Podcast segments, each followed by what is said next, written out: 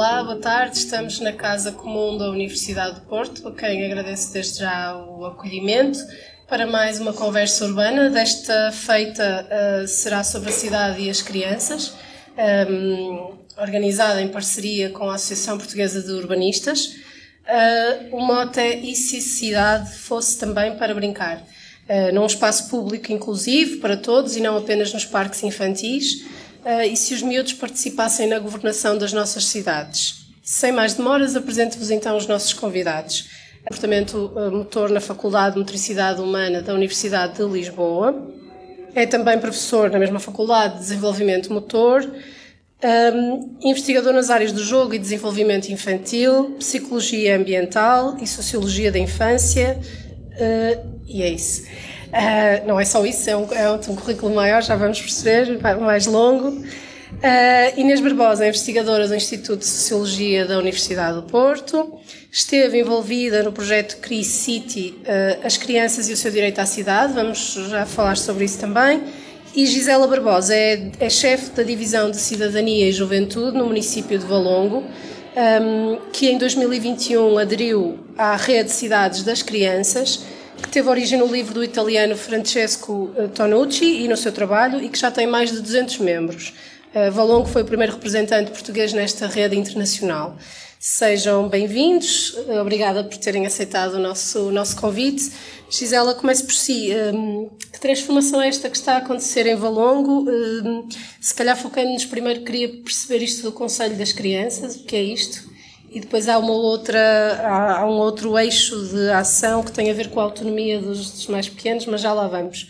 Portanto, como é que se envolvem politicamente os mais novos na, na governança da cidade ou nos destinos da cidade? Olá, boa tarde, obrigada pelo convite.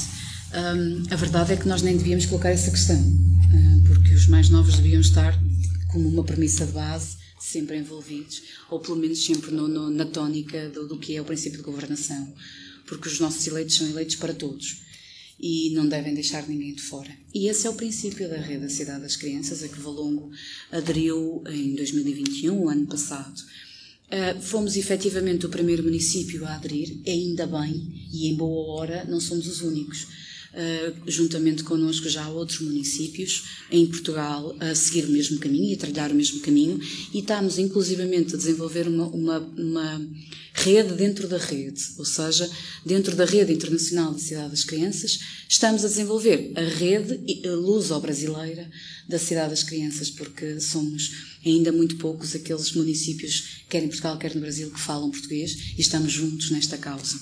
O que é o Conselho das Crianças? É a oportunidade de termos um conjunto de crianças escolhidas por sorteio, ou seja, abolimos aquela ideia de escolher sempre os mesmos, de irmos buscar os eleitos, de irmos buscar os mais bem-falantes, os, aqueles que já participam. E este, infelizmente, é sempre um, um, grande problema nas nossas questões. É estarmos sempre a falar com os mesmos e, portanto, sempre a vermos uh, as imagens do mesmo prisma. Neste caso, as crianças são escolhidas por sorteio, têm que ter entre 10 e 11 anos de idade e. Uh, obviamente, partimos também de uma questão que para nós até foi um grande desafio, que é como o nosso Conselho é muito disperso, eles têm que ter capacidade de se moverem e se deslocarem até às reuniões quinzenais que nós realizamos com essas crianças. Isso foi uma dificuldade, porque muitos dos pais entendem que há muita coisa para fazer ao sábado de manhã e que esta questão da cidadania, se calhar, não é assim tão importante. Um, o que prova que realmente nós temos muito caminho a fazer. Estas crianças são. O nosso Conselho tem 22 crianças, uh, entre meninos e meninas, portanto 11 meninos e 11 meninas, e eles têm como, como principal objetivo serem verdadeiramente os conselheiros do Sr. Presidente da Câmara uh, nas questões que dizem respeito à forma como, como o Conselho e como a geografia do Conselho está pensada para eles. Portanto, essa é que é a grande questão. Quando é que começou o Conselho? Imagino que seja representativo de todas as freguesias Exatamente. e que Portanto, quando é que o Conselho se começou a reunir e que sugestões, que conselhos já saíram daí uh, ao Presidente da Autarquia? Nós, nós começamos a, a, realizar o Conselho das Crianças em janeiro deste ano e os meninos começaram por uma questão muito importante, que é como é que o, o Conselho se deve organizar. Que regras é que se devem, é que se devem por, por que regras se devem regimentar?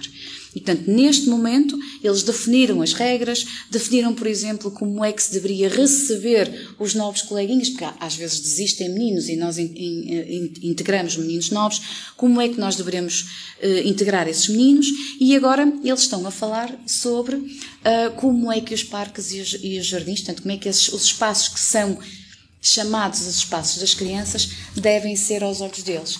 No final, de, portanto, agora no, no, final do ano letivo, em mais ou menos julho, eles vão, vão se reunir com o Sr. Presidente da Câmara e vão-lhes vão apresentar as suas sugestões. De alteração, de obra, de Exatamente. alguma coisa que possa partilhar sobre essa visão? Não, não seria muito justo para eles, porque okay. acho que é preferível que eles o façam na primeira voz. É evidente que nós temos algumas noções de qual, qual é o caminho que eles seguem.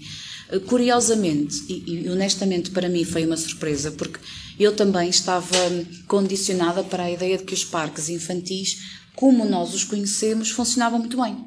Mas as crianças não, não, não querem um espaço tão pré-formatado, eles querem muito mais espaços onde eles possam correr e brincar do que propriamente aquele, aquele, aquele formato de, de escorrega com, com o baloiço. Não, não é só aquilo que lhes chega. Eles preferem muito mais um espaço onde eles possam correr amplamente e, e livremente.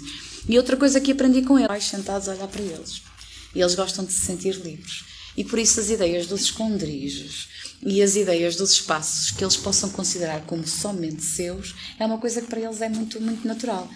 Na ótica de mãe fez muita confusão ouvir isto, porque eu sim fui daquelas mães que estava sentado no parque a ver o meu filho a brincar e a achar que, que, era, que era tudo absolutamente natural, mas tinha aprendido muito com estes meninos nos últimos tempos.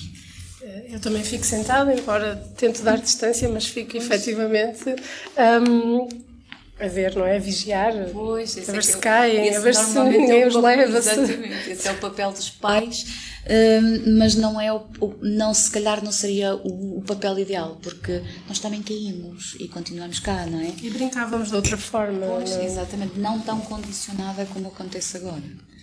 Uh, Inês Barbosa, esta ideia de fazer cidade não para as crianças, mas com elas, também está subjacente a este projeto City, um, em que esteve envolvida. Fala-nos um bocadinho disso. Sim. Um, bom dia, obrigada. Se calhar a pergunta é um bocadinho aberta, mas... Sim, um pouco aberta. E, uh, e é quase começar pelo fim e não pelo princípio. Ou seja, no sentido em que o que nós estivemos a fazer, isto é um projeto longo, um projeto com começou em 2019, com uma pandemia pelo meio, e portanto teve um período um pouco estagnado e que também decorreu tanto no Porto como em Lisboa. Eu falo mais do Porto, que foi onde teve uma experiência mais, mais forte. Uh, o, o, projeto tentou entender que transformações têm decorrido na forma como as crianças vivem a cidade. Ou seja, que tem uma perspectiva temporal também, não é? comparando com o nosso tempo e ou o tempo ainda anterior, como é que nós vemos essas transformações dos últimos anos, que têm sido estudadas em vários contextos, e que nós queríamos perceber o contexto português. Outra, outra coisa que nós queríamos perceber era quais são as representações que as crianças têm da cidade e que experiências têm de cidade. Outro aspecto era perceber de que modos próprios, que têm a ver com as culturas da infância, elas têm de se apropriar dos lugares. Como é que elas experienciam os lugares, como é que elas contestam os lugares, como é que elas ocupam os lugares para depois, no fim, podermos traçar algumas recomendações que partem sempre como princípio basilar a participação delas. Ou seja, nós estamos, sobretudo, a analisar, e foi um trabalho muito intenso que envolveu entrevistas, grupos focais, um trabalho extenso de etnografia, é? de observação nos parques urbanos, uh, desenhos, uh, walking interviews, ou seja, as crianças é que tiveram uh, a guiar-nos, fez visitas guiadas ao parque e falávamos. Ou seja, tudo isso nos permitiu perceber que havia alguns aspectos que precisavam de ser melhorados, alguns aspectos que são podemos até dizer alarmantes, ou que são, que são de preocupar, não é? que são, mas que envolvem pensar a cidade não só e os espaços não só para as crianças, mas os espaços das crianças e os espaços com as crianças. Todas essas dimensões deverão estar presentes quando nós falamos do direito à cidade. No Porto, quais foram os parques que, que acompanharam nessa parte de estudo do caso? Nós tivemos um período exploratório, tentámos o que é que nos interessava, e, portanto andámos por vários parques, mas depois uh, estabilizámos no Parque da Pasteleira e no Parque de Covelo, que são muito diferentes por vários motivos não só pelo seu entorno, não, é? não só pelas pessoas que o frequentam, Uh, não só pelo, pelo, pelo, até pelos acessos de transporte, que são mesmo bastante uh, diferentes, mas também pela configuração do parque. O Parque da Pasteleira é mais amplo, tem menos equipamento infantil, ele está disperso, não está vedado como no Parque do Covelo. Tem uma cafetaria que está encerrada quase desde, desde a fundação do parque, que é, sem dúvida, um, um, atrativo muito grande para os adultos e um pouco para aquilo que falávamos há pouco dos espaços intergeracionais. Um, uma esplanada acaba por trazer os adultos que estão lá, leem o jornal, bebem um, um café e estão a ver as crianças a brincar. E isso é muito diferente para o Parque de Covelo. Isso nota-se na afluência, que é absolutamente uh, distinta. O Parque de Covelo é muito mais frequentado e acho que um dos grandes benefícios, não só é tem muita, muita serviços, comércio, escolas à sua volta, mas também porque tem eh, aquele lugar, para além do espaço mais, podemos dizer, menos intervencionado, menos, mais quase selvagem, em que não há tanta ação humana, não há tanta intervenção humana, mas tem depois um, um, espaço grande que tem uma esplanada, tem equipamento para adultos, tem equipamento para crianças, tem equipamento para crianças mais pequeninas, e ele está vedado o que nós temos que pensar, a importância ou não disso, mas na verdade dá uma sensação de segurança aos, aos, aos pais e às mães, aos avós, e quem for. Ou seja, esta ideia de que está ali e as crianças estão seguras naquele espaço. E os pequeninos, o que é que, ou seja, o que é que vos diziam nestas entrevistas e até o que é que vocês observavam? Como é que eles se apropriam destes espaços? Como é que eles os criam de forma diferente?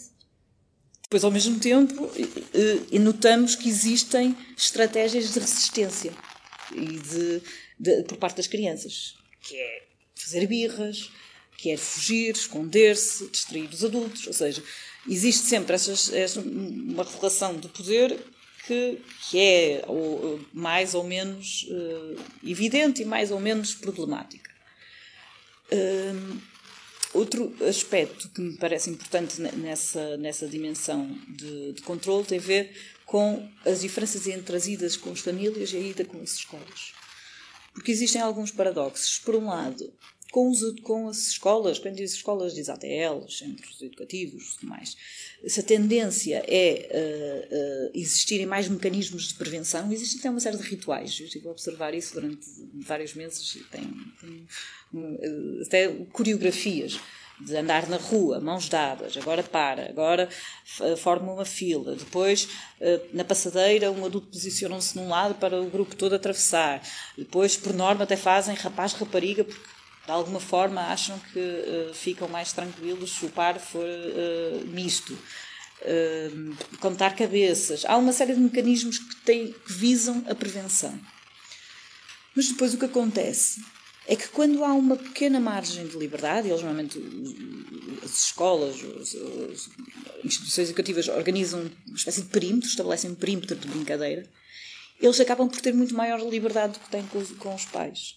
Porque Primeiro porque estão entre eles, entre eles e entre elas, ou seja, eles têm uma possibilidade de brincadeira conjunta muito maior do que quando vão com a família. Tem um irmão, uma irmã, ou um amiguinho que vai com eles, mas uh, acabam por ter a brincadeira conjunta e o espaço para a imaginação, para, para a liberdade total é maior até quando vão com, com, com a escola. O que nos traz uma série de outras questões, eu não queria já alongar Sim. muito, até porque uh, umas levam a outras, que é um dos aspectos que nos apercebíamos era que quanto mais frequentes eram as idas das escolas ao, ao exterior, mais elas se tornavam agradáveis.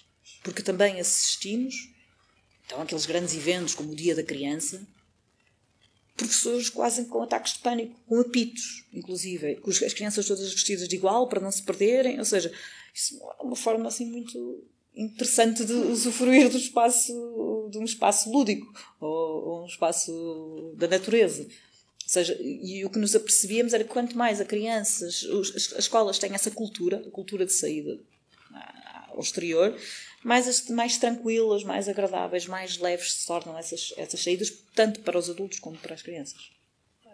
Nós podemos voltar ao Crisito e vamos misturando Sim. tudo, mas queria trazer o Frederico à conversa e se calhar esta ideia do, da segurança ou da percepção da segurança. Um, a cidade de hoje é, é menos segura mesmo ou o nosso medo é maior? Um, de acordo. Primeiro, obrigado pelo convite que me foi endereçado. É com muito gosto e prazer que, que aqui estou para conversar e partilhar acerca de, de um, deste, deste conjunto de assuntos que de facto deveria estar na nossa preocupação coletiva e de ser muito mais expressivo essa preocupação eh, nas diferentes esferas, desde a esfera familiar, à esfera escolar, à esfera comunitária. Ainda continuamos a, a, caminhar para que de facto os direitos das crianças sejam efetivamente e verdadeiramente cumpridos. Em relação a, a essa primeira pergunta, uh, o primeiro tópico de conversa, um, o que a estatística e que os números nos dizem na maior parte dos países industrializados, porque depois há aqui diferenças, é que nós vivemos num tempo muito mais seguro agora do que aquele tempo que era há 30 ou 40 anos atrás.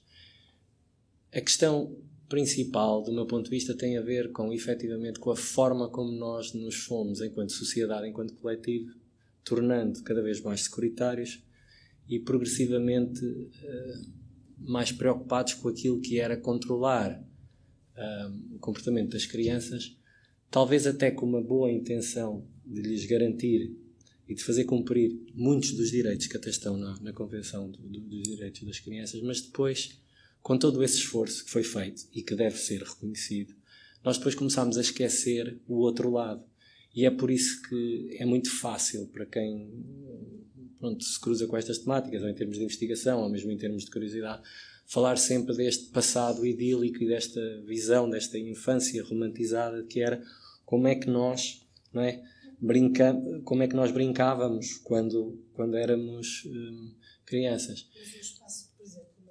Não condicionando a resposta, mas são as seguras hoje, mas se falarmos da rua, da via pública, do espaço público e da mobilidade, isso também continua a ser verdade? O que nós temos hoje em dia é que temos um aumento muito mais expressivo naquilo que é a paisagem urbana da de um promenor muito que não é um promenor, que é o automóvel. E, portanto, temos uma cultura de motorização um, que nós até temos elaborado bastante sobre, em termos de produção de conhecimento, e que, no fundo, exclui o corpo em movimento da criança e dos próprios adultos daquilo que é o usufruto do espaço público, porque os estudos a principal causa, e isso é relativamente consensual em diferentes geografias, que para impedir e que no fundo as razões principais que impedem que os adultos autorizem as crianças a deslocarem-se no espaço público com segurança para se poderem encontrar, tal como o Tonucci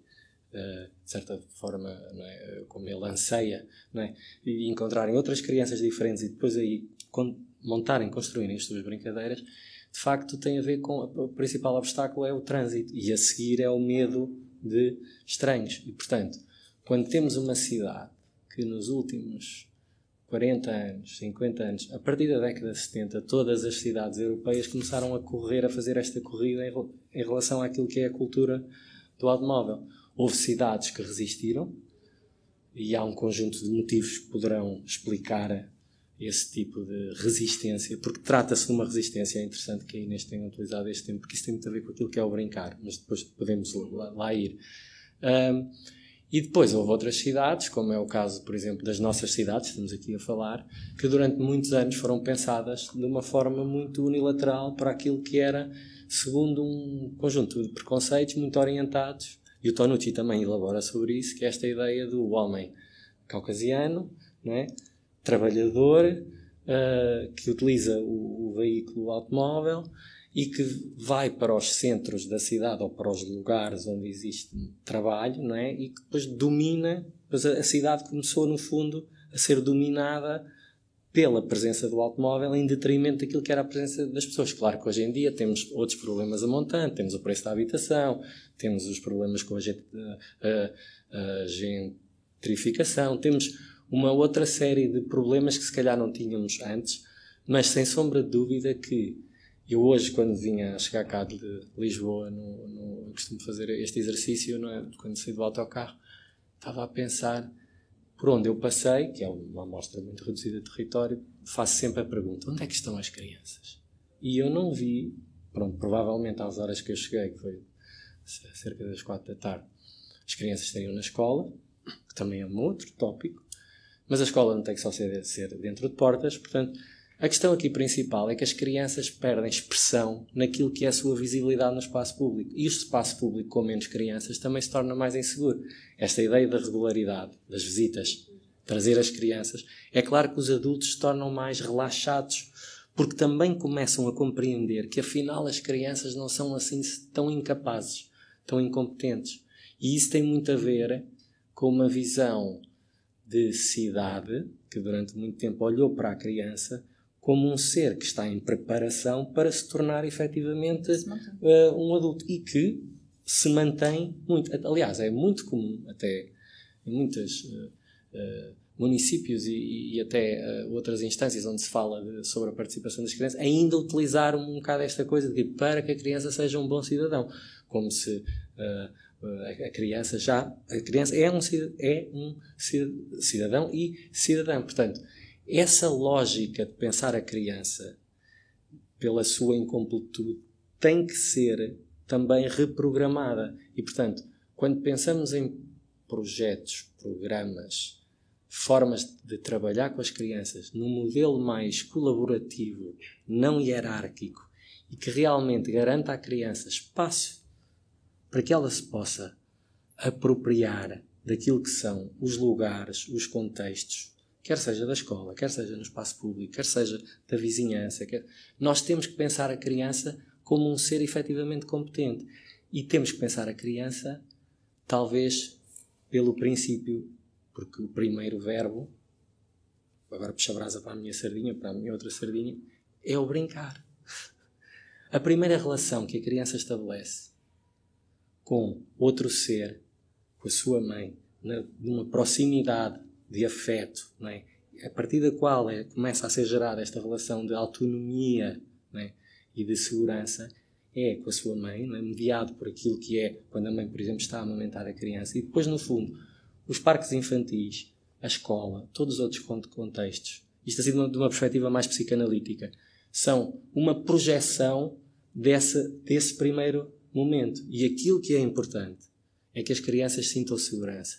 E nós podíamos fazer a pergunta que é: como é que a criança se sente segura na perspectiva dela?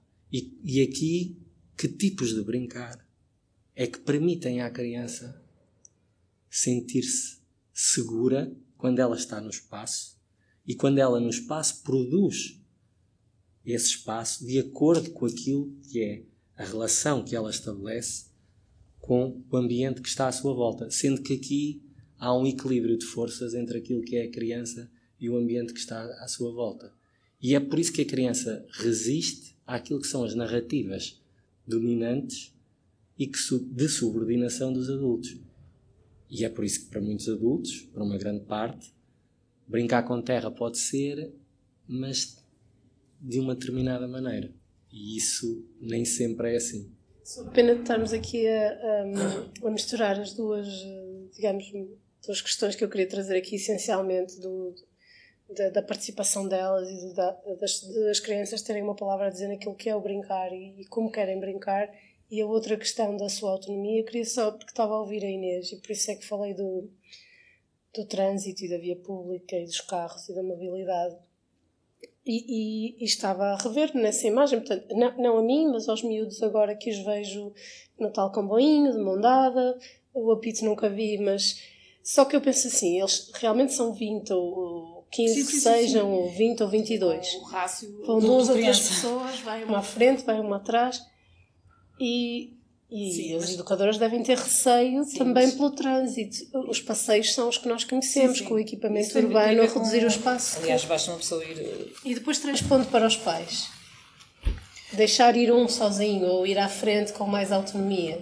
Sim, isso acho que há aqui uma dimensão como é que, a nível é que do planeamento urbano, aliás, uma pessoa vai à, Finlândia, ou vai à Holândia, ou vai, em países que, que, em que é habitual ver crianças na rua, os passeios são mais largos, há ciclovias em todo lado, eh, é mais plano, há um, há um maior cuidado dos, dos automobilistas em relação uh, tanto às pessoas que andam a pé como às pessoas que andam de bicicleta. Há, há uma série de questões que têm a ver com isso. Mas o, o que nos saltou à vista no nosso, no nosso trabalho Pronto, ok, há essa, há essa, essa, essas estratégias permanentes de controle, Mas a questão do medo, de a representação da cidade ser através ou, ter uma, uma, presença muito forte do medo nas entrevistas às crianças foi muito forte e não tanto pelos carros.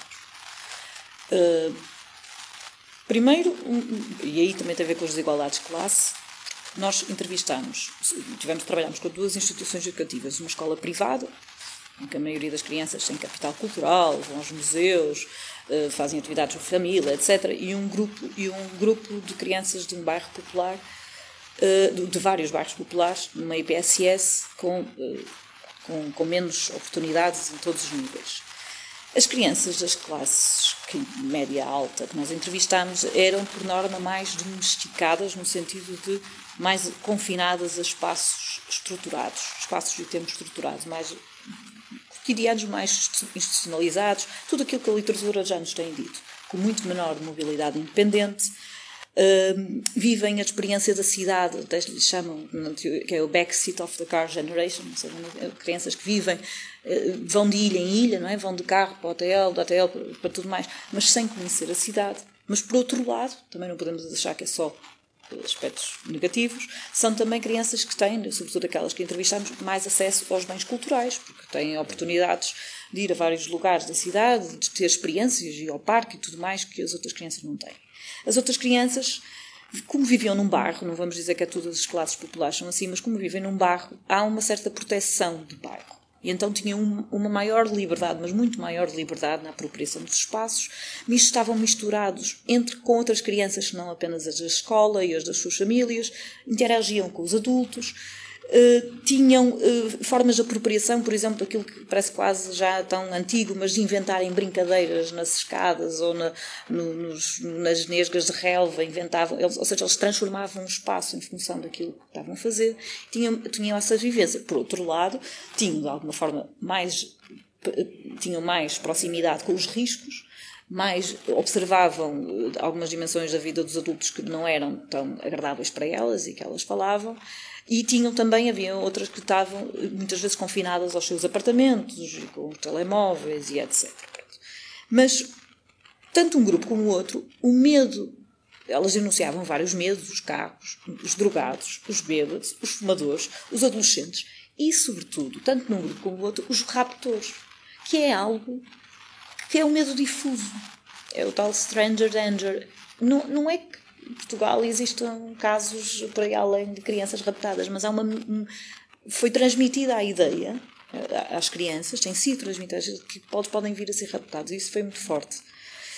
Mas depois, mais uma vez, havia a diferença de, de, de classe, ou, ou, que não é só de classe, mas tem a ver com, com o espaço onde vivem, que é, se por um lado as crianças de classe média e média alta que entrevistamos não demonstravam capacidade para gerir esses medos, ou seja, elas diziam, e há, há uns excertos lindíssimos eh, de, que, que, elas dizem, crianças de quarto ano, a dizer, porque a rua não é um espaço próprio para, para, para brincar. Nós precisamos de, de, de, grades e precisamos de regras e precisamos de adultos que nos conhecem, que estão a tomar conta de nós, não pode ser um adulto qualquer.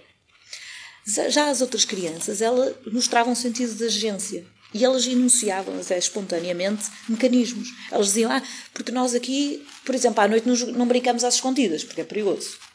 Ah, nós andamos, mas nunca andamos sozinhos, vamos sempre em grupo. Ou, levamos o cão, ou levo o cão comigo, ou peço ajuda ao meu vizinho. É, peças do meio mais, do meio mais favorecido. Ou seja, o que, o que acontece é que, isso também tem sido estudado várias vezes, que é quanto mais as crianças ocuparem os espaços autonomamente, mais mecanismos de se autoprotegerem conseguem-se, porque se forem constantemente uh, calafetados, há, também há quem diga, há, usa a expressão bubble wrap generation, uhum. é? geração que está completamente acolchoada.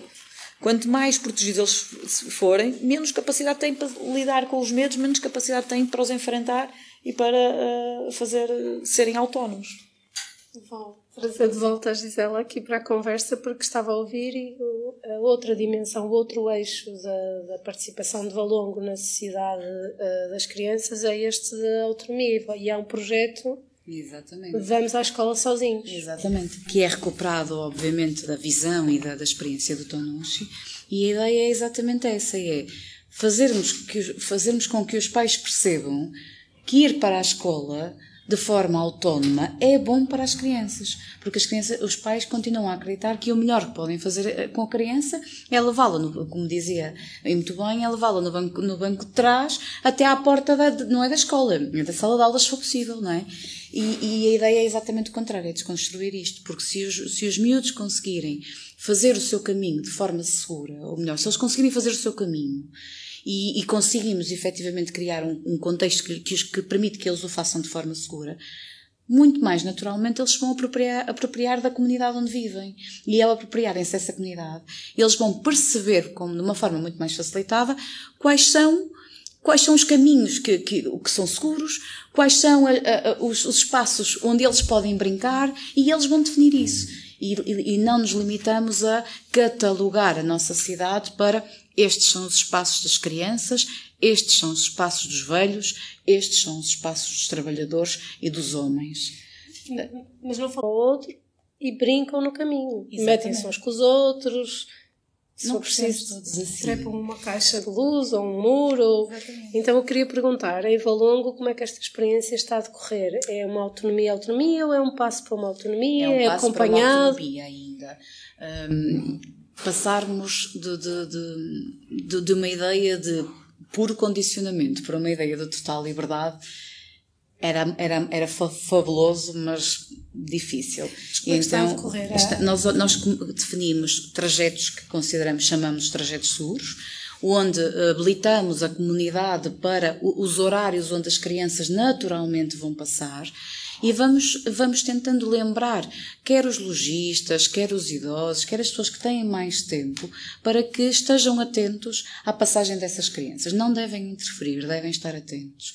No fundo, o que, nós, o que nós estamos a tentar fazer é tentar imitar o que acontecia antigamente em comunidade, em que toda a gente sabia que o filho da Sra. Maria ia para a escola por aquele caminho. Portanto, no fundo, é, é, estamos a tentar criar este, este conceito de segurança.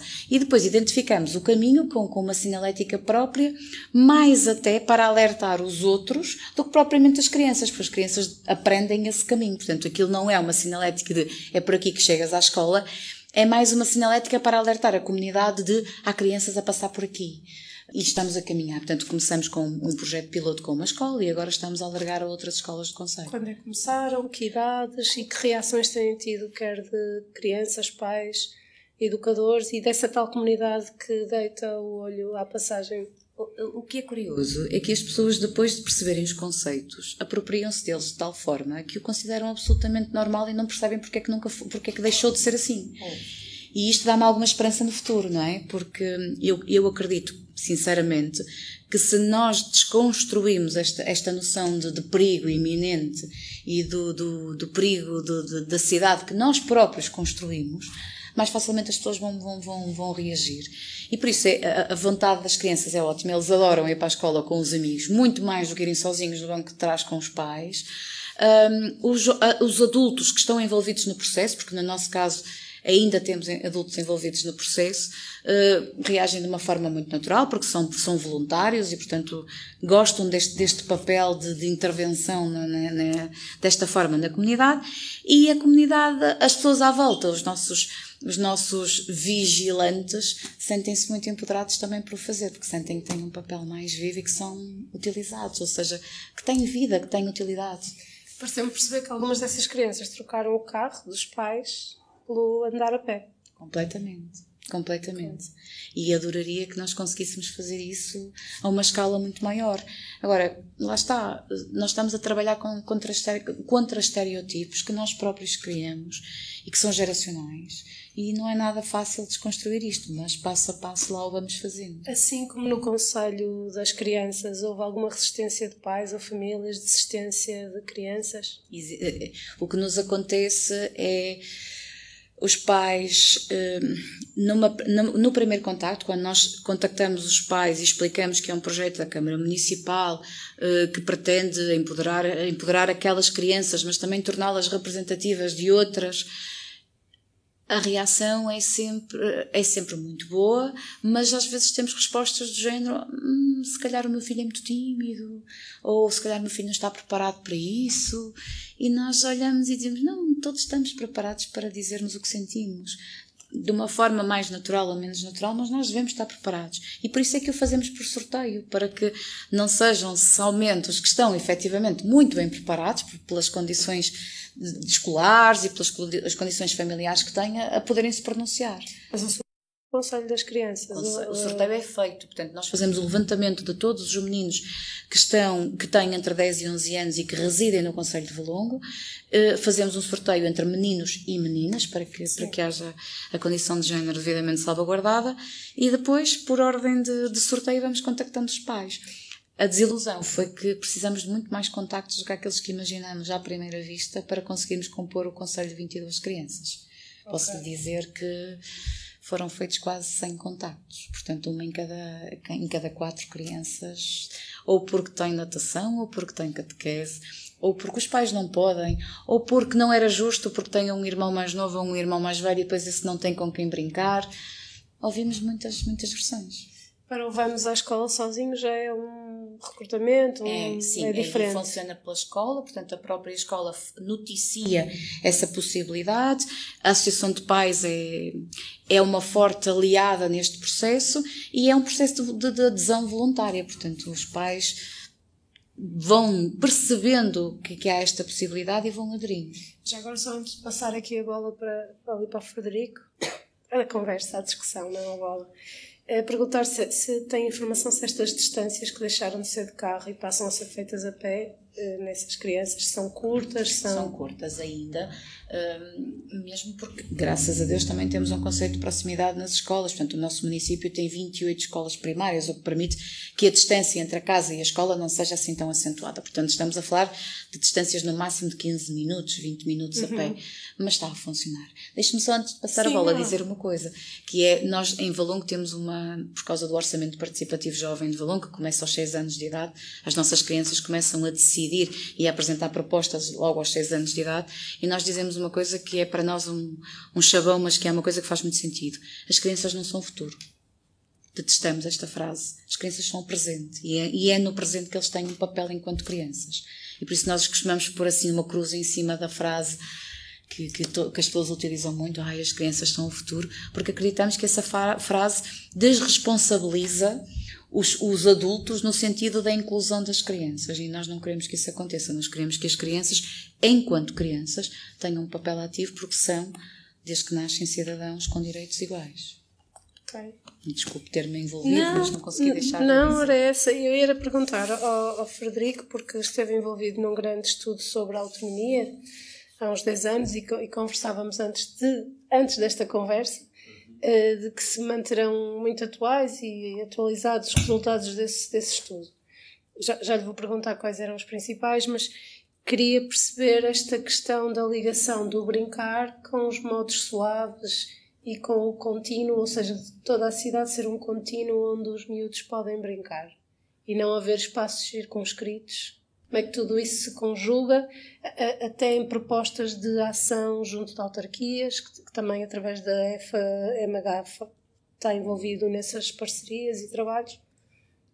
Então, essa é, de facto é uma pergunta eh, muito desafiante, porque eh, a ideia será será utópico pensarmos que teremos uma cidade em que em qualquer espaço de tempo e de espaço assim por dizer, vamos ver crianças a brincar. Ainda que, e aquilo que nós sabemos relativamente a toda a literatura que existe à volta do brincar, inclusive é até um, um, documento muito importante que foi uma adenda que foi produzida em 2013 àquilo que é a Convenção dos Direitos das Crianças, foi um comentário geral, foi elaborado por um, pelas Nações Unidas, através de um conjunto de peritos que fizeram um levantamento exaustivo do ponto de vista científico dos benefícios, o que é que era brincar, para que é que servia. Mas depois este comentário foi elaborado porque se percebeu que tanto em países industrializados como em países menos industrializados, os governos e os estados-partes, as comunidades, os municípios, não estavam a fazer aquilo que era suficiente para que o artigo 31 que está na Convenção dos Direitos das Crianças fosse, no fundo, uh, bem uh, promovido e defendido. E nesse comentário entre é um documento fundamental de estudo, inclusive até, do meu ponto de vista, por parte daquilo que são as autarquias, porque nós precisamos de começar a ter aqui um léxico que pode ser diferenciado, mas o que é que estamos a, a falar quando falamos de brincar, quando estamos a falar de tempo livre, quando estamos a falar de recreação, quando estamos a falar de atividades culturais e recreativas? São está tudo no mesmo artigo, mas tem expressões diferentes naquilo que é o comportamento e aquilo que no fundo é uh, a forma como depois nós temos que preparar o território e os espaços para que isso possa acontecer. Mas uma das muitas, um dos muitos contributos desse, desse comentário é que nos diz uma coisa muito simples, uma frase muito simples, não é assim nada de transcendente, é que o brincar acontece sempre e quando surgirem oportunidades para tal. Ora, numa cidade na qual nós temos a paisagem total muito dominada por aquilo que são as rotinas dos adultos. A agência e a decisão sobre as vidas das crianças está muito naquilo que é a estrutura e o pensamento dos adultos.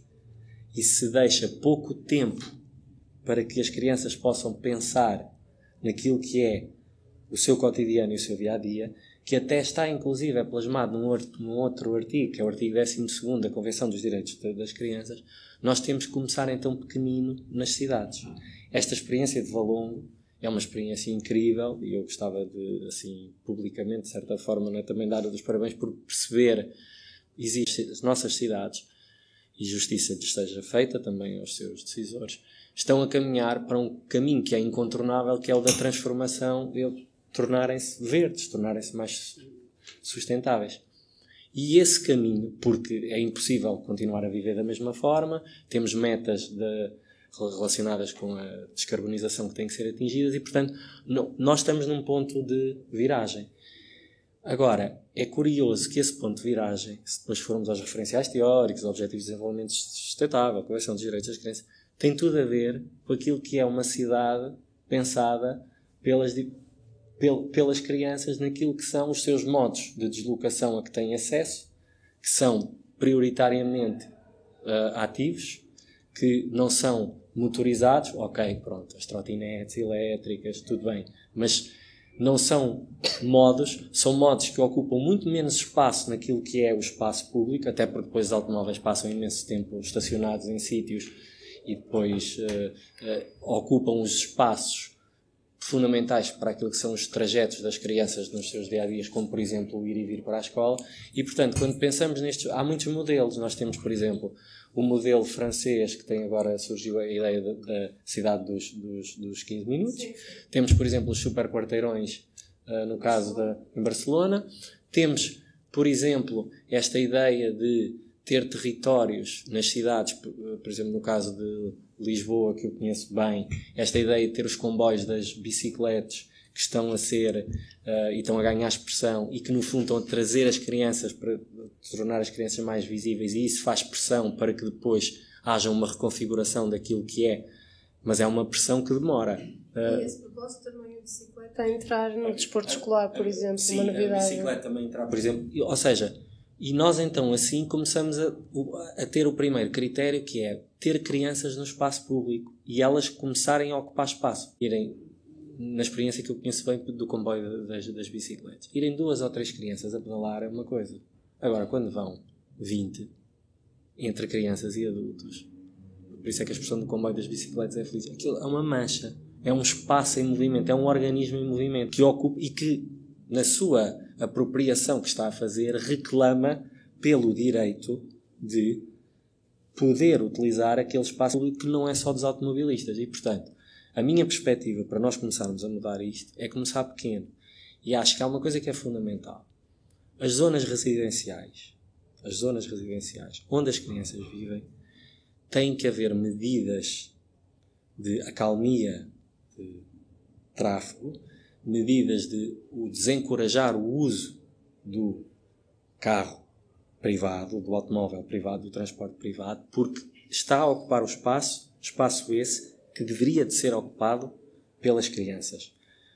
Porque esse é um dos principais obstáculos. Depois temos todas as outras transformações que podemos fazer do ponto de vista urbanístico e que algumas, já, inclusive, até já são feitas, como por exemplo o alargamento dos passeios, incluir, incluir mais, mais espaços verdes, todo, todo, todo, todo esse tipo de transformações. Mas temos que começar pelas nossas comunidades. E a escola, o município, consoante a dimensão, a freguesia, as associações que, de moradores que existem nos lugares têm que ter aqui um diálogo. Porque para a cidade ser das crianças, se ela é boa para as crianças, é boa para os adultos. Então, uma cidade que é boa para os adultos também deveria ser boa para as crianças. Então, nós temos que pôr os adultos a negociar, a conversar uns com os outros. E temos que, se calhar, perceber que há zonas na cidade e espaços que têm uma ocupação diferente quando estão as crianças a utilizar, a uma determinada hora do dia, e terão uma ocupação diferente quando, quando vão, por exemplo, os moradores de uma determinada a zona né, que, usam, que, que, usam aquele espaço. O caso de Valongo, vocês têm 28 escolas. A maior parte, depois isto levanta aqui uma outra questão. As crianças que frequentam as escolas em centros urbanos maiores, muitas delas não vivem naquela zona de, residência. Isso é outro problema e, portanto, muitos pais, por um motivo ou por outro, acabam por optar por um transporte privado, porque depois é encaminhado para o seu emprego, para depois deixar as crianças. Outra medida em concreto, junto às escolas, nos espaços de circulação das escolas, do meu ponto de vista, deveria ser feito tudo o que é possível para impedir a circulação automóvel. Porque eu, quando saio da escola, e esta conversa é sobre se as cidades fossem para brincar, e portanto eu não, não vou aqui alongar sobre a escola, mas quando as crianças saem da escola, há uma energia que se solta, há uma vontade imensa de eu da criança se interligar com aquilo que é o espaço público, se apropriar e gerar ali um, um momento de estar bem, coletivo, que, que é isso que também é o brincar. E, portanto, para isso é preciso que nas zonas de circulação junto às escolas, e algumas escolas até são favorecidas porque até têm um espaço verde, ou têm uma praça à frente, ou até têm. Pode não ser a melhor do mundo, mas o que depois acontece é que quando as crianças tomam conta do sítio, do lugar, e com a tal regularidade, os adultos depois também ficam, também começam a passar mais tempo e começam a perceber-se que existem outras particularidades no ambiente às quais as crianças se ligam para brincar. É muito comum ouvir pais dizer assim: Olha, olha, já viste, aqui não tem escorrega, nem tem baloiço, nem tem o balancé, que eu costumo dizer que é a Santa Trinidade, não é? é a nossa assim, marca do, daquilo que são espaços de jogo e de recreio para as crianças. Olha para eles, olha eles ali a brincarem com, com aquele cartão que encontraram. Olha aquele, aquele sofá que encontraram ali, que estava ali junto aos pontos da reciclagem. Olha, hoje estão ali com umas folhas. Olha ali com o ponto d'água. Olha, já viste? Olha, estão pendurados ali naquela árvore. Depois, a dada altura, com isso, os adultos interessados, porque começamos a ter comunidades muito interessadas também por essas coisas, eles próprios começam-se a auto-organizar e começam quase que indiretamente e às vezes sem, sem tomarem muita conta. E se calhar às vezes até munidos por outros objetivos que têm a ver com tornar o ambiente mais sustentável, mais saudável e começam a fazer uma série de coisas para permitir que aquelas crianças possam uh, lá estar e usufruir desses, desses espaços. Outra coisa que, por exemplo, é muito importante é tentar perceber até que ponto é que nas zonas onde vivem as crianças, por exemplo, e nós sentimos isso muito com o confinamento, foi que as zonas mais privilegiadas e que tinham, por exemplo, acesso a um espaço verde, já que os parques infantis foram todos abruptamente encerrados, um, essas crianças que viviam nessas zonas estavam em vantagem em relação às outras, às, às demais, nomeadamente até se calhar de crianças em zonas mais periféricas. Portanto, eu costumo dizer que não houve um confinamento, houve, houve, houve vários confinamentos quem vive, e os estudos dizem isso, a 500 metros de uma zona verde que possa usar, tem níveis de bem-estar e de saúde mental melhor do que, aquelas, do que aquelas pessoas que não têm acesso a esses espaços. Portanto, nós depois temos que pensar: existem esses espaços ou não? Se não existem, se são zonas mais desertas e áridas, então como é que podemos enriquecer esses espaços, muitas vezes com esforço comunitário no sentido de o fazer? Em Lisboa temos desenvolvido um conjunto de projetos, através do Brinca a Pé, um consórcio entre a Associação dos Três Marítimos Chineses, da qual eu faço parte, e a Associação de Promoção da Segurança Infantil, e temos produzido conhecimento local, com iniciativas produzidas, uh, e que até já tem revertido para aulas e para, investigação, para alguma investigação sobre o assunto, nesta ideia de como é que podemos empoderar as comunidades para transformar o espaço público. Em Aveiro também há. Ou seja, nós começamos em Valongo também, de certeza que vai haver. Ou seja, começa a haver aqui um conhecimento prático e um know-how, se quisermos, adaptado àquilo que é, que são as nossas cidades e as nossas realidades para no fundo, os adultos também eles próprios se socorrerem a estas estratégias de mitigação dos riscos que a, que a, que a, que a Inês falava, no sentido de devolver então o espaço para as crianças. E que desse, desse trabalho de brincar, brincar a pé, de brincar a pé uh, que, que soluções concretas nasceram e em que tipo de espaços? Se já nasceu algo? Por exemplo, hum, neste momento uh, estão a ser pensadas um conjunto de, de, de caixas e de, e de, materiais que possam, isso até já foi experimentado e até foi experimentado, por exemplo, no confinamento, com materiais que possam ser deixados, por exemplo, nas zonas que são mais, onde, onde há mais permanência de crianças e de adultos, para que o ambiente de brincar não se cinja só àquilo que são os, os, os equipamentos tipificados e, por exemplo, um conjunto de materiais soltos, como cordas, tecidos, lonas, né, sítios para as crianças, materiais para as crianças poderem ter acesso a outras brincadeiras que não têm e que não têm tido nas últimas décadas, se é assim que eu posso afirmar. Portanto, isso é um resultado, de um, por exemplo, de, uma, de, uma, de um dos produtos desse. desse, desse já, já, estão, já estão a ser, em alguns sítios já foram testadas, uh, agora estamos ali à volta de um design relativamente às, ao tipo de caixas e como é que depois nesta relação com os comerciantes e com, e com as, um bocadinho como, como estavam uh, a fazer em Valongo. Mas, por exemplo, outras, outras coisas que já foram experimentadas. No espaço público já existem manuais disponíveis, as pessoas, as comunidades podem se apropriar e elas próprias podem juntar uma série de materiais, nós carinhosamente chamamos de tralhas, materiais soltos, e nas suas ruas, não é? Uh, e, nos, e, pedirem, eh, junto, juntamente as, as, suas juntas de freguesia, para, por exemplo, num domingo de manhã, num sábado de manhã, poderem levar uma catrefada de materiais para as crianças poderem brincar, estarem uma com as outras, os adultos assim conhecem outros adultos, as crianças conhecem outras crianças, portanto, isso até é uma, há um manual que se chama Incubadoras do Brincar, onde é assim um dia perfeito e que diz como é que, aconselha como é que as pessoas, por exemplo, podem, podem fazer. Uh, no caso, por exemplo, da Junta de Freguesia da Penha de França, que tem sido assim um parceiro muito forte, todo, nos últimos uh, dois, uh, dois anos, três, eles têm sempre encerrado, por exemplo, uma rua ao trânsito em setembro, uma rua que normalmente é utilizada não é? na via de deslocação principal e lá também têm sido realizadas algumas, algumas ações. Portanto, já há soluções, já, nós já não estamos naquele ponto de que ah, agora temos que ir lá fora ver como é que se faz louvável, claro, é sempre, é sempre louvável haver uma iniciativa, mas essa, por exemplo, é um dia, provavelmente em setembro, um dia por ano. É, e voltamos sempre ao mesmo: é preciso fechar a rua, porque de facto a função é mais do automóvel para ter esse espaço. Eu lembro-me quando era miúda de sair de casa, havia um espaço interior entre prédios que até tinha acesso de carros, mas havia um espaço imenso para brincar. E havia a tal questão de, não sei se o nome foi a Dona Maria que, que a Gisela usou, ou a Dona. Pronto, mas de nós sairmos e haver sempre alguém numa janela que nos via. Pronto, havia uma hora, a mãe vinha de vez em quando à janela. Eu, hoje eu não, eu não vejo isso acontecer por várias razões. A tal questão do, do, do medo, mas também do espaço, porque efetivamente não há esse, essa praça interior, esses espaços que não haja o carro.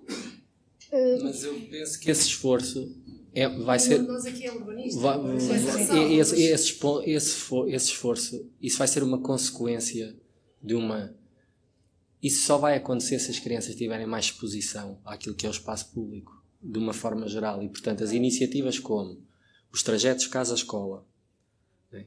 iniciativas que possam acontecer dentro de determinados bairros onde existem condições para tal, não é? Para trazer as crianças para o espaço público, para trazer os adultos para o espaço público. Porque, por exemplo, eu não creio que hoje em dia com o modelo sociocultural que está, uh, que vigora e que no fundo domina a forma de pensar e de olhar para as crianças, é? este ecossistema securitário que, que, se criou em função daquilo que é a livre ação de, de das crianças e os perigos e, esta coisa de poderem ser perigos externos com os quais elas não têm competência para poderem lidar, isso só vai mudar, ou seja, nós temos que, isto tem que ser uma coisa tem, que tem que ser feita com os adultos. Nós costumamos dizer, um adulto que brinca é mais uma criança que brinca. Portanto, os adultos têm que vir para a rua com as crianças para que essa autonomia que seja gerada seja uma autonomia, porque autonomia é um conceito que é, que é relacional. Nós falamos até muitas vezes em independência de mobilidade, mas estamos a falar desta ideia de eu sou independente, eu sou autónomo, porque eu consigo me relacionar com aquilo que são ou com o meu vizinho, ou com a loja ali, porque eu posso pedir ajuda, ou com o sítio onde eu posso ir comprar gomas, ou com o senhor, ou com a senhora polícia, ou com o senhor polícia que está lá a quem eu posso pedir uh, informações, ou com a pessoa que está à porta da escola, ou seja, as crianças não caminham num vazio todas juntas, não é?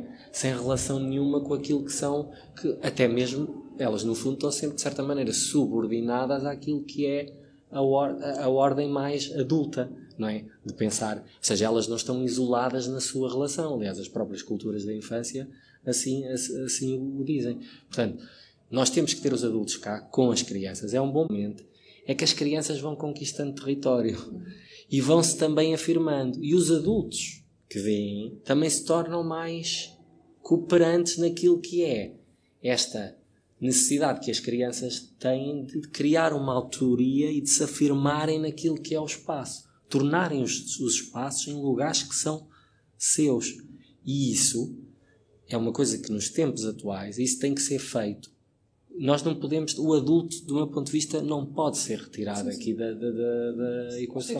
Nem o adulto, nem. Ou seja, eu acho que, uh, que nós defendemos todos uma ideia de cidade que é para todos e que é interclassista, interétnica, intergeracional, o que quisermos chamar. Sim, sim, sim. Ou seja, esta ideia de que, eh, ok, é importante haver parques infantis, vedados ou não, mais ou menos completos, mais ou menos como o Adventure Play, Playground quase não existe, não é que falávamos há pouco, Sim. ou outros mais que infelizmente podemos dizer que são bastante homogéneos e um bocado ascéticos. Uh, ou seja, com isso ou não, uh, nós vemos, por exemplo, eu lembro-me de ver tantas vezes, uh, noutras cidades sobretudo, basta um chafariz numa cidade e de repente estão os adultos a falar uns com os outros e a beber uma cerveja e estão as crianças a, a enfiar os braços e às vezes as cabeças dentro da água e, e uma dinâmica que é comunitária, que é de facto uma, um, é para todos, não é para. E, e, até há, há, uma história interessante que eu lembro-me sempre que há, que foi do, há um arquiteto holandês que é o Aldo van Eyck que, que no pós-guerra ele construiu centenas mini parques infantis super minimalistas e distribuiu pela cidade. Não era coisas muito. Era, sim, eram sim. pequenos apontamentos que serviam só para juntar as pessoas. E a ideia era mesmo era reconstruir a cidade a partir das pessoas, de vamos nos juntar todos, vamos voltar a estar uns com os outros, vamos ter momentos de bem-estar e de, de, de, é? Porque aquilo que é um receio meu e, e, e de muitas pessoas com que me rodeiam é que as crianças passem a viver num ninho isolados, onde só existe o pai e a mãe que é quem os leva para a escola, para o balé, para, para o ATL e para tudo aquilo que os pais definiram porque é aquilo que é bom para as crianças. Esquecemos-nos da comunidade, não é? é? É só preciso dizer, e nestas conversas urbanas nós temos tratado esses temas todos e depois em cada uma vamos ligando, não é? Mas é preciso dizer que, que mudou mudaram mais coisas que não só a mobilidade. As relações de vizinhança não são as mesmas. É sobretudo quem tem esse tipo de relações. Eu sinto isso. Lembra-se. Ou seja, não, não temos todos isso. Pois todos Tínhamos nós nos lembramos quando... das crianças que brincavam nas escadas dos prédios. E, e era perfeitamente consensual. Hoje em dia é impossível. Nome, não, é? não é? Mas, por exemplo, brincar nas escadas do, do, dos prédios. Se nós perguntarmos à esmagadora maioria dos adultos o que é que é brincar hoje das crianças, nós temos respostas como brincar nos parques infantis, brincar com tecnologias, ver, ver vídeos, ir às festas de anos, não sei o quê. Portanto, temos assim estas coisas que são. Nós percebemos, ah, aquilo é para brincar. Quando vamos às memórias dos adultos, eles falam, ah, nós fazíamos isto, usam muito esta ideia, nós construíamos as nossas brincadeiras, nós montávamos as nossas brincadeiras. para que as crianças possam, por exemplo, brincar em cima do caixote do lixo que está dentro do prédio, quando estão a descer as escadas de um corrupio, naturalmente tem que haver uma. Elas têm que sentir que há uma segurança que lhes é dada pelos adultos naquele seu entorno para que isso possa acontecer. Quando uma criança vai atravessar uma passadeira, eu não estou aqui a defender que as crianças devam brincar nas passadeiras, eu só estou a falar de coisas que acontecem. Só podes pisar as, as linhas brancas. É automaticamente. Dimi, o tempo que uma criança demora a atravessar uma passadeira é menor do que o tempo que um adulto demora. Não é? Ou seja, quando a criança vai é? e e às vezes há coisas no entorno urbano que se podem pôr, zigue-zagues, postes coloridos, botões para carregar. A criança automaticamente relaciona-se com isso, com essas propriedades. Ela tem uma forma específica e que, de, de ver eh, os convites no ambiente para. Há um termo que nós utilizamos, que são os affordances, que pronto, é um termo muito técnico, não, não, não utilizamos esse conceito, haverão outros, mas é esta ideia de elas são no fundo espacialistas, porque elas são especialistas no espaço pela forma como se apropriam do espaço. É?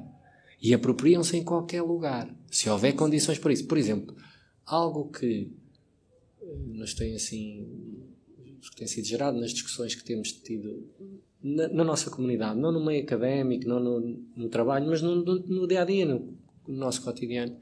Esta ideia de, por exemplo, uh, à volta dos comboios das bicicletas, os comboios, por exemplo, das bicicletas, quando as crianças vão todas juntas a pé para a escola, talvez o principal seja é que, é, que está-se ali a permitir que as crianças gerem aqui um momento coletivo, um estado de prazer coletivo, de bem-estar.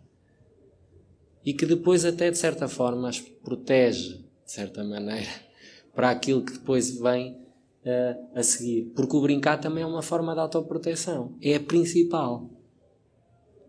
E é por isso que é tão importante os esconderijos, e é por isso que é tão importante brincar às lutas, e é por isso que é tão importante ter acesso a ferramentas ditas perigosas, e é por isso que é tão importante ter acesso, por exemplo, a sítios altos. Eu já vi crianças dentro de caixas de cartão durante uma hora. E se calhar grande parte dos adultos diria que a criança não está a brincar. Não, não. Não, não. Está à procura da sua intimidade. De, um trabalho muito batido já da, categorização das brincadeiras. Começou a ver os jogos físicos, os jogos acho que depois falamos disso, uhum. né, dos jogos de imitação social, etc. E uma delas, duas delas que eu reparei que eu acho que se podem classificar de brincadeiras, uma é a recolha e manuseamento de elementos naturais. Elas ficam horas a brincar com terrinhas, com galho, com as folhas e metem no bolso e depois guardam. É uma forma quase de transportar o lugar onde estiveram com elas mesmas. É uma espécie de segredo que depois entregam aos pais, a pedrinha que eu encontrei. Isso é uma forma de brincar. E a outra. E a outra é o contemplar as brincadeiras dos outros. Sim, claro. Porque há crianças, eu ficava, eu às vezes ficava, crianças que passam, são capazes de passar meia hora a observar os outros. E isso é uma forma que eu posso chamar de brincar. É, é, elas estão a aprender, Com estão certeza. ali a, a, experimentar qualquer coisa. Estão, ah, e isso é interessante. Essa, essa é uma imagem absolutamente verdadeira do chafariz, por exemplo. Semanas uh, tive que agarrar um dos meus pelas calças, só para não mergulhar, para não fazer a tal. Mas brincam onde, onde quer que seja, o cartão, uma pequena folha, os elementos naturais, é verdade, e depois damos com eles em casa num tachinho de brincar no, no caso da menina do menino, não interessa, mas passado duas semanas ou três, que ah, foi aquilo que ela trouxe do parque, que era a comidinha.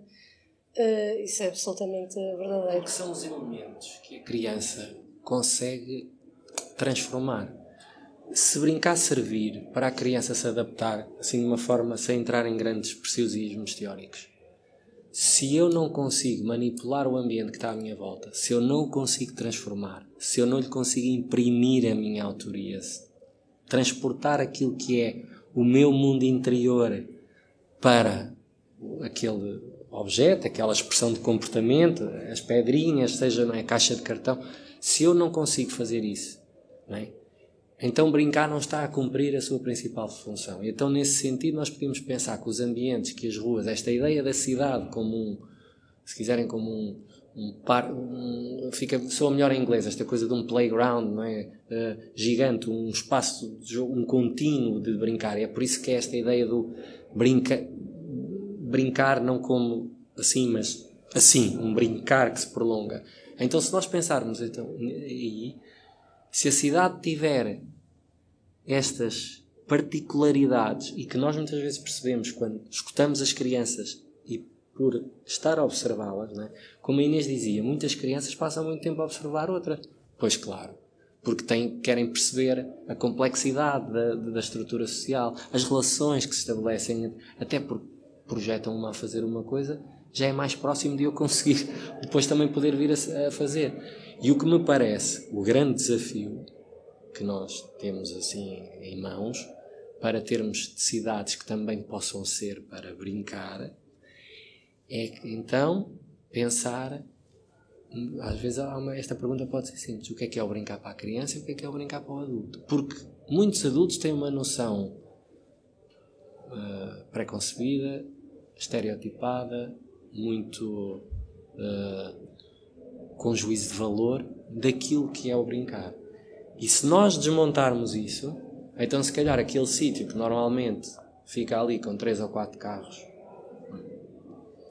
se em vez de ter ali os três ou quatro carros, tiver três árvores, três arbustos, e um dos arbustos tiver assim um convitezinho para eu me colocar lá dentro e me esconder, então eu já estou a pensar não é numa cidade amiga das crianças, estou a pensar num passeio que é amigo das crianças, estou a pensar numa, num, num largo que é amigo das crianças e dos outros, porque depois os outros, quando param, quando vão, também se sentem bem, porque depois também param, porque as crianças têm esta coisa, elas obrigam-nos a parar, porque a noção que elas têm de tempo e de espaço é muito diferente.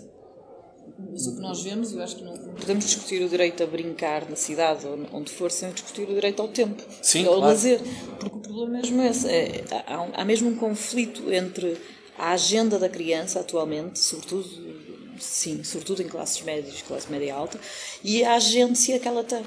Porque de facto, não é? Falava já, ligar, ai não pode, tem catequese, ai não pode porque tem inglês, ai não pode. E as crianças têm cada vez mais, estão num ritmo frenético quase pior do que o dos adultos. E o tempo que é reservado para brincar espontaneamente, seja na rua, seja em casa, seja onde for, é cada vez menor. E isso tem limites, tem, tem consequências muito graves no nível da construção da autonomia. Porque se, se, uma criança não aprende a escolher com quem quer brincar, como quer brincar, onde quer brincar, quando quer brincar, como é que ela depois escolhe, seja lá o que for, ao longo da sua vida? Uh, nós já ultrapassamos. Porque a conversa está do meu ponto de vista, está tão boa que, que ultrapassamos assim um, um, bocado a hora. Mas eu tinha três perguntas, vou ver se, me, se, não, se não me engano, uma para cada um e assim mais de resposta rápida. E talvez se alguém dos que aqui nos acompanham na Casa Comum quiser colocar uma pergunta, deixamos ainda um bocadinho para isso. Frederico, sem, sem tirar a verdade ao que estávamos a dizer de um único espaço para brincarem, Podíamos ou não ter mais estruturas das tais clássicas? Eh, se calhar antecipo um não, era mais destas outras. Eh, não, não quero chamar parque infantil. Sim. Desses com as caixas, desses faltam na cidade. Eu estou a lembrar-me, por exemplo, em Barcelona, eh, fiquei surpreendida porque quase cada quarteirão havia desses parques clássicos, mas um sítio onde eles, pronto, não é o contínuo, mas era quase em, quase de bairro. Sim. E, por exemplo, no Porto não vejo isso. Há os grandes parques. Acho que é necessário haver o investimento que possa ser feito naquilo que são infraestruturas para as crianças poderem brincar. O pensamento que está por trás desse investimento não deverá ser apenas e unicamente limitativo àquilo que são os tradicionais parques infantis, que até o nome mesmo é espaço de jogo e de recreio mas pensar nestes outro tipo de espaços que cruzem esta diferentes camadas, pensar que a criança se relaciona de, de, em diferentes camadas, há diferentes níveis de, de, interação, de manipulação, de experimentação, e aí, sem sombra de dúvida, que os elementos naturais, é? os elementos mais amo, amovíveis, uh, coisas que as crianças podem trazer, transportar, uh, portanto, uh, tudo o que tem a ver com uh, às vezes até algumas estruturas e algumas coisas, mas que não sejam tão clássicas na sua abordagem, por exemplo, que estejam mais, que permitam às crianças, por exemplo, uh, no fundo se relacionarem com narrativas mais fantasiosas. E há bons exemplos, uh, no caso, por exemplo, na Alemanha há muitos, não é? Portanto, este tipo de, de abordagem, não é? onde nós te, mais, mais desafiantes no sentido de ter, porque desafiante é o comportamento que a criança vai lá ter. Eu não sei se ela vai ter um comportamento desafiante. Para mim é tão desafiante estar fechado dentro de uma caixa de cartão como é, que, como é subir ao sítio mais alto. Portanto, acho que efetivamente temos que pensar nestes ambientes urbanos mais verdes, mais naturalizados, mais humanizados e com mais elementos para as crianças poderem manipular e transformar. E portanto aí há elementos naturais e sintéticos que podem ser, ou, ou não naturais, que podem ser muito interessantes e há designs uh, muito interessantes que podem ser feitos e que muitos deles deveriam ser feitos com as crianças, com elas, porque elas sabem melhor do que, do que nós.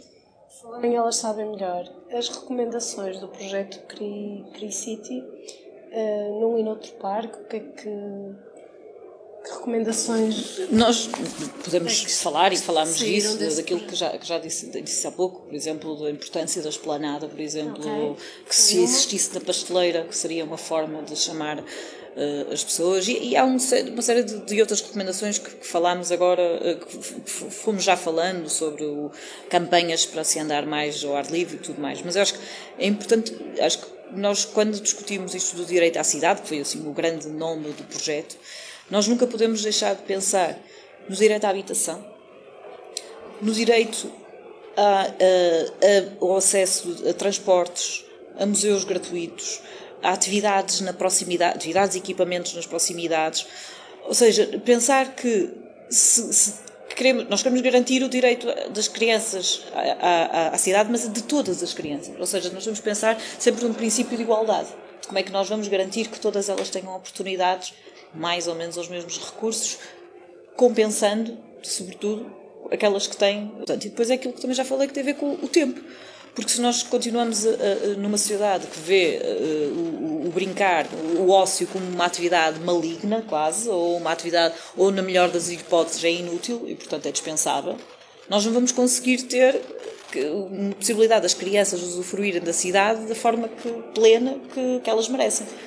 As vossas recomendações chegaram às autarquias ainda não. de Porto e Lisboa? Estamos agora a fechar o projeto, ainda não chegámos uh, sequer a essa fase, mas, mas a ideia é transmitir. A ideia é transmitir, seja a à escala, porque é muito importante o que estavas a falar, seja a escala municipal, mas também da freguesia e do bairro. Não é? Nós, infelizmente, aqui em Portugal não temos eh, as assembleias do bairro como existe em Espanha, por exemplo, mas é muito importante que, que se pense na escala da proximidade e não estarmos sempre a pensar no por, grande Porto. Há coisas que são a essa escala, mas há, há, há outros aspectos que são a uma escala muito mais pequena, uns 15 minutos ou outros. É um dois em um, Gisela. Um é, um, para além dos parques e das melhorias e de, ainda no segredo dos deuses que os miúdos te, recomendaram e, e, vão sugerir à, à, autarquia, que outras sugestões é que eles fizeram sobre a cidade das crianças, o que é que é para eles, só falaram dos parques, o que é que...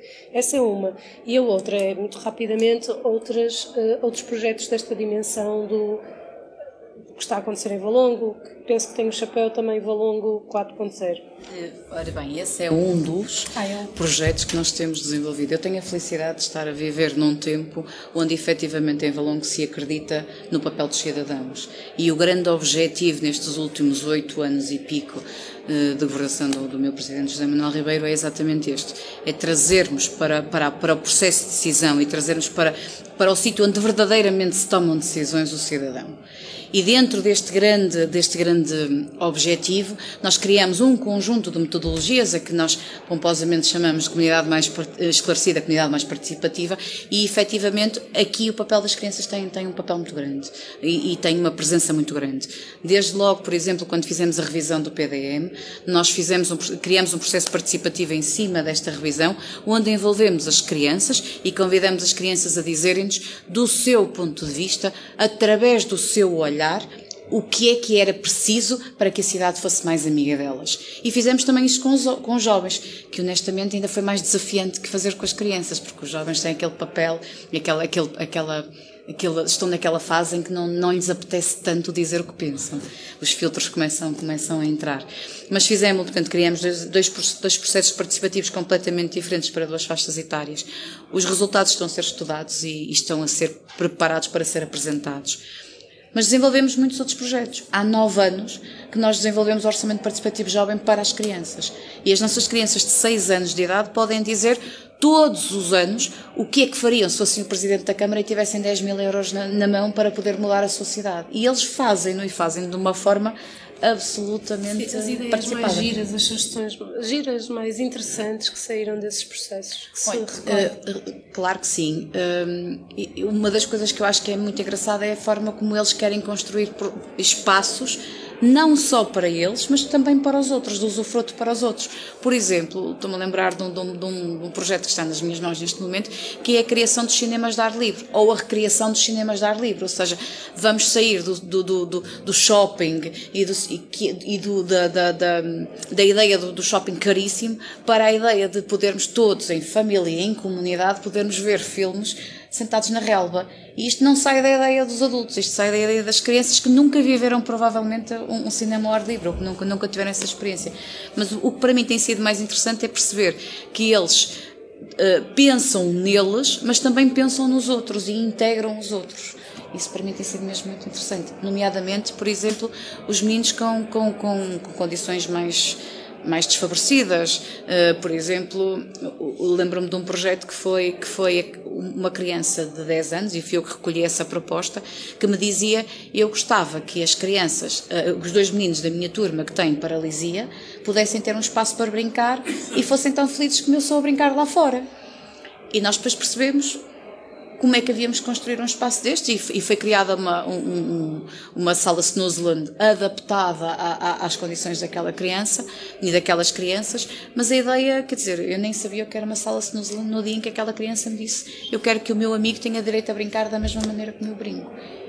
O que é, já agora, para todos os que nos acompanham? Uma sala de Snuzlan é um espaço onde as crianças com, com, com, com, necessidades educativas especiais mais profundas podem experienciar sensações através do toque, da, da, da, da, da audição, através da, da, da, própria visão, experienciar, experienciar sensações. Eu não sou a melhor pessoa para explicar isto. Eu continuo a ver aquela sala como aos, aos olhos daquela criança. É um sítio onde aquelas crianças podem ser felizes. Ok. Uh, obrigada. Uh, obrigada aos três. Obrigada a quem nos acompanhou aqui na Casa Comum e através dos canais uh, do Público Online. As conversas urbanas voltam daqui a duas semanas, já não comigo, mas com o David Pontes, com quem divido há quase um ano esta missão de discutir a cidade e a cidade do futuro. Ficam todas disponíveis em público.pt ao vivo ou então nos, no, nas plataformas de podcast. E obrigada, até à próxima. Obrigada.